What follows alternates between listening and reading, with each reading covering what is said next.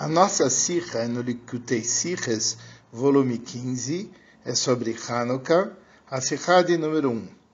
No começo do Aneiros Alalu, a ordem que nós falamos é Chuas, salvação, antes de falar de Nissim Niflaot, de milagres e maravilhas. E no final nós falamos Chuas, depois de falar de milagres e maravilhas. Então a Sikha é composta por duas partes. Primeiro, ele analisa e explica por que, que existem duas ordens diferentes, e depois ele responde a pergunta sobre a diferença que existe entre Hanukkah e Purim. O começo da Sikha é porque, em relação a Neros Alalo, nós trazemos três termos. Os, os termos no começo aparecem numa ordem e no final na outra. Vejamos. No começo está escrito Alachue sobre a salvação, Vealanissim, Vealanifloes, e sobre os milagres e as maravilhas. E no final do trecho do Aneiro Salalo está escrito Al Nisecha Vealniflotecha, sobre os milagres e sobre as maravilhas, Vealeshuasecha, e sobre a sua salvação. Então, chuas que no começo aparece, aparece no começo, no final aparece no final. A pergunta, como nós dissemos, é que nós precisamos entender por que, que no começo nós falamos chuas antes de início e flores e por que, que no final nós falamos chuas depois de início e flores. A Sirá começa abordando pelo fato de que no Aneiro Salalo, quando nós falamos o que, que nós estamos celebrando, além de falar sobre Nisecha, que são os milagres, nós também falamos de Flotecha, nós falamos sobre maravilhas. E nós falamos também sobre Shuatecha, sobre salvações. E nós falamos isso no plural. E tudo isso indica que a mitzvah de acender a menorá não simplesmente está ligada com um milagre, o milagre do jarro de azeite que ele foi encontrado, hidro, etc., mas está ligado com diversas outras coisas que Hashem fez para os Yudim, inclusive salvações e maravilhas e milagres, e nós temos que entender quais são todos esses elementos que estão sendo comemorados em Hanukkah.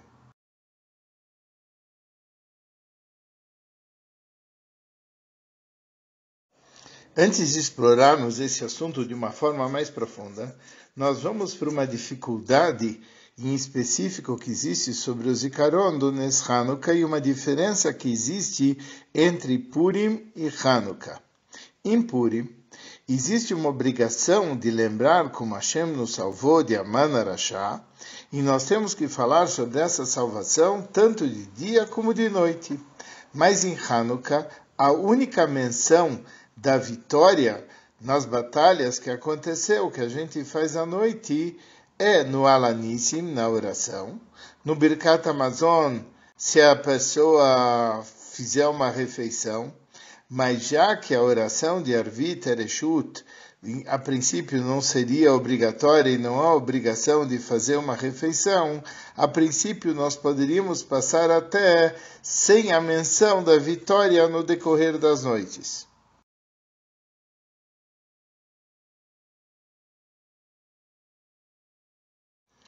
E a resposta é, de fato, muito simples, porque o acendimento da menorá é para é, lembrar não só o milagre que aconteceu do, do, frasco de azeite que você encontrou, mas todos os milagres de Hanukkah.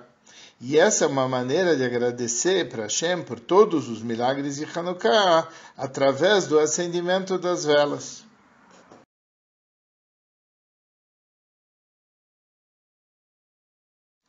A explicação disso, das ordens diferentes, agora fica mais clara. Por quê?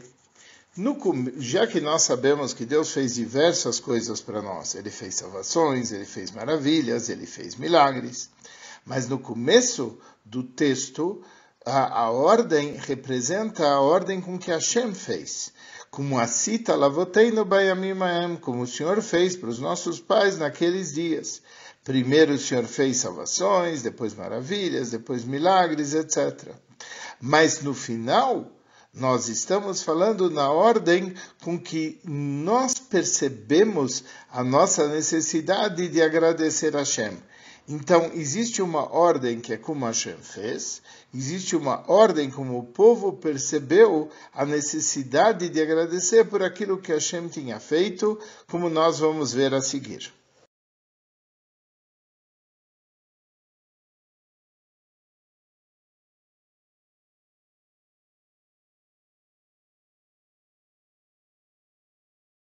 A explicação disso tudo é baseado na diferença entre alguns conceitos. Nós temos que entender o que quer dizer chuas, nissim e. Uma Yeshua é uma salvação. Pode, é uma coisa que ocorre até dentro da natureza. Quando alguém está fazendo uma batalha contra um inimigo que tem força igual a ele, ele precisa de qualquer maneira do Yeshua Hashem, de uma salvação de Hashem, para que o lado dele saia vitorioso. Mas isso pode ser uma vitória pelos caminhos da natureza. Assim é o Yeshua. Um Nes, Nes não. Nes é algo totalmente acima da natureza e ele quebra os limites da natureza. É, por exemplo, quando um lado vence uma batalha, quando ele é incomparavelmente mais fraco do que o outro lado. E apesar disso, ele vence a batalha. E o que quer dizer pele é uma maravilha?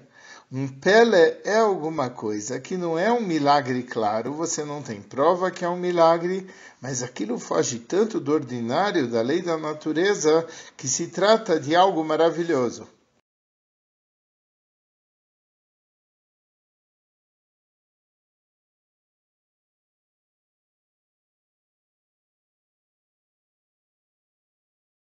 Agora que nós temos os conceitos, vamos ver como que Deus fez a salvação naqueles dias. E a ordem que foi Chuas Nissim Viniflaes. Vamos ver.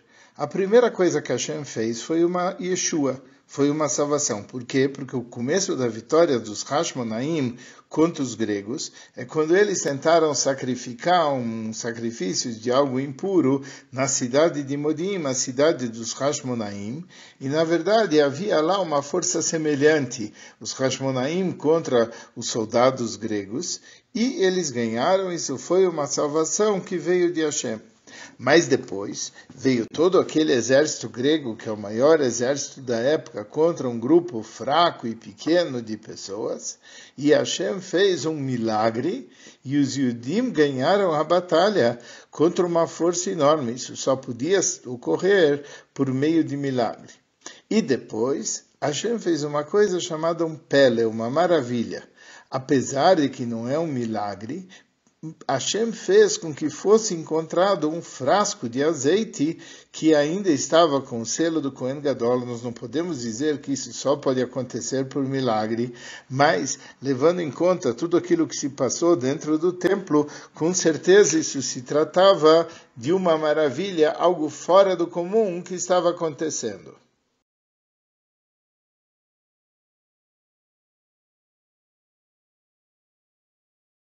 Agora a gente vai ir para a ordem com que nós agradecemos a Hashem por aquilo que ele fez. A primeira coisa que alguém vê e alguém agradece é um milagre. Porque o milagre não resta a menor dúvida que ele veio de Hashem. E por isso a gente, a primeira coisa que agradece, Nós agradecemos sobre os teus milagres. Mas o que? Na hora que você está agradecendo pelos milagres, você lembra que Deus também fez maravilhas, coisas que eh, você não sabia claramente que era um milagre, mas é claramente fora da natureza. Não, não é o normal na natureza que essas coisas ocorrem. E por isso você agradece a Lenserra Ve'aliflotecha, você agradece sobre os plaot que Hashem fez também, porque eles também são de Hashem. Mas nessa hora nós ficamos conscientes que até na hora que aconteceu uma salvação, lá Hashem Yeshua, da onde que veio a salvação? A salvação veio de Hashem também. Por isso a gente agradece a A gente agradece sobre os milagres, sobre as maravilhas e sobre a salvação. Então o que que acontece? Existem duas ordens aqui. Existe uma ordem como que Hashem fez na prática. Ele fez primeiro salvação, milagre e depois maravilha. Existe uma lógica como a gente percebe, que a gente percebe primeiro o milagre, depois a maravilha e por último a salvação.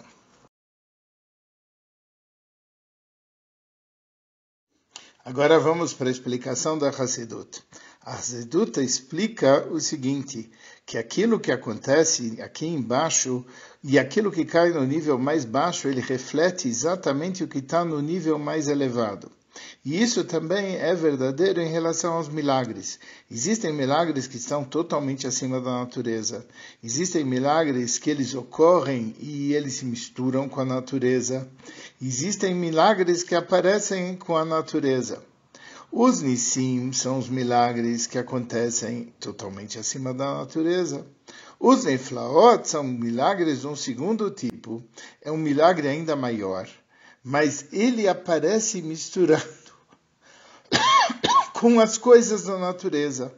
E as chuas, a salvação, isso é uma coisa que parece ser até pela natureza, mas isso daqui está ligado com a essência divina que transcende completamente a natureza.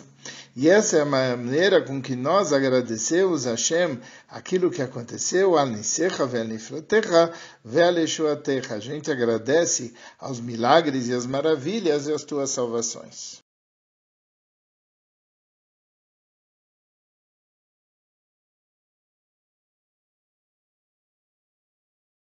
Agora nós vamos para um, uma compreensão mais profunda.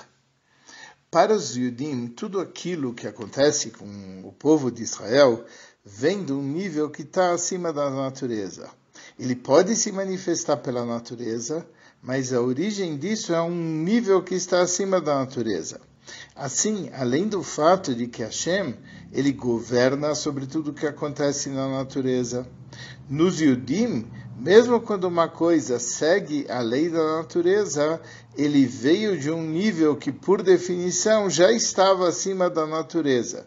Só que ele está oculto dentro da natureza que cerca o povo de Israel. Agora, com base nisso, vamos na explicação por Hasidus.